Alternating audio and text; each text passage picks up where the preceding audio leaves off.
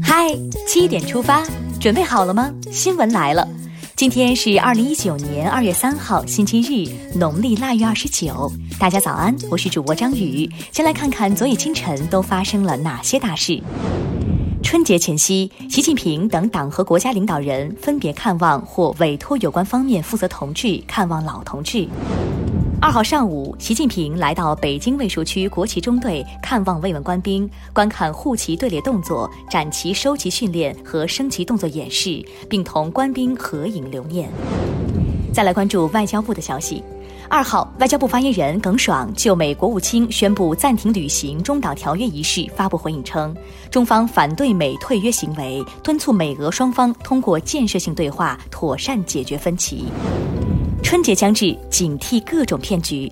近日，公安机关查明了四十三个实施民族资产解冻类诈骗犯罪的虚假项目和组织，其共同特点是编造民族大业、精准扶贫等诈骗项目，然后通过建立微信群等方式发展人员，骗取钱财，进而实施诈骗。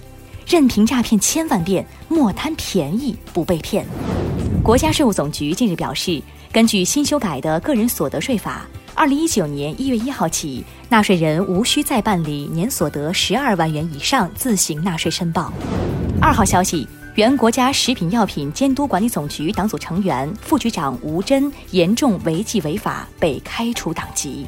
春节反腐不打烊，让贪污腐败无处藏。春节临近，安全问题不容忽视。正值旅游返乡高峰，人流物流增长，节庆活动频繁，烟花爆竹燃放集中，火灾风险加大。应急管理部消防救援局近日发布消防安全提示，提醒公众关注消防安全。快乐过节，更要安全过节。接下来关注一条总台独家内容：二零一九年春节联欢晚会马上就要与大家见面了。节目组提前公布三首好听的歌曲，分别是《我们都是追梦人》和《祖国在一起》。妈，我回来了。感兴趣的朋友可以在央广新闻微信公众号今天的嗨七点出发中点击收听。再来刷新一组国内资讯，先来关注空气状况。二号，中国环境监测总站预计，春节期间，京津冀中南部、长三角中北部、汾渭平原局部可能出现一至两次中至重度污染过程，建议大家做好防护。吉林长春长生追责来了。二号，吉林长春长生公司问题疫苗案件相关责任人被严肃处理，对六名中管干部作出免职、责令辞职、要求引咎辞职等处理，对四十二名非中管干部进行了严肃处理。二十九名责任人给予其他处分。接下来这事儿也有了新进展。二号，针对甘肃定西市陇西县工商局干部醉驾致人死亡免刑责一事，甘肃省检察院回应说，一审判决免于刑事处罚明显过轻，已责成定西检察院向同级法院提出检察建议，要求依法纠正原判错误。错误的还有这件事儿。日前，杭州一家公司宣布，今后将实行“九九六”工作制，即每天早上九点半上班，工作到晚上九点；遇到紧急项目时，每周工作六天。此事引起网友质疑。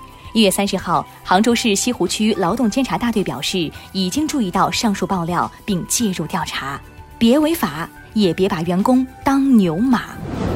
还记得被称作“东方小夜曲”的《草原之夜》吗？二月一号十点五分。曾创作了《草原之夜》《边疆处处赛江南》等歌曲的我国著名作曲家田歌因病医治无效，在南京去世，享年八十六岁。愿天堂还有音乐相伴，走好。来关注一个新发现。近日，西北农林科技大学徐晓东课题组称，发现世界首例病毒中的软病毒。这一发现或为阿尔茨海默症的防治带来曙光。向辛勤努力的科研人员致敬。前方引起极大舒适。一号，广西南宁香竹海鲜市场一摊位因短斤缺两被挂黄牌警告。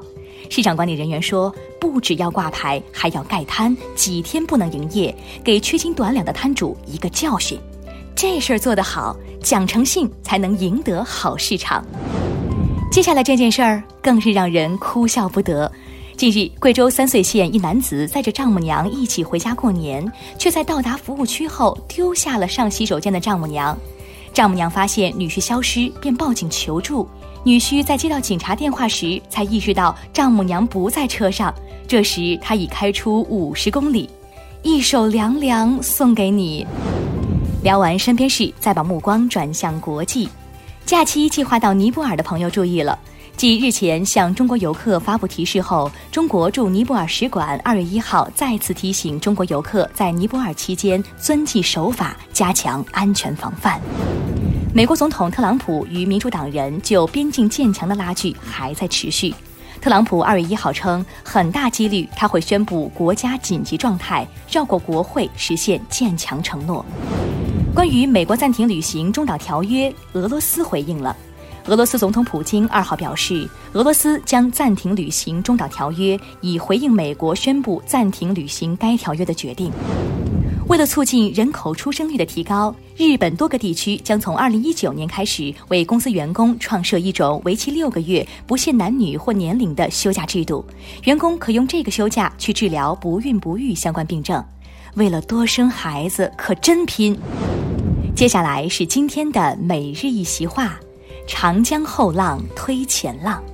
二零一三年五月四号，习近平总书记来到中国航天科技集团公司中国空间技术研究院，同各界优秀青年代表座谈，并发表重要讲话。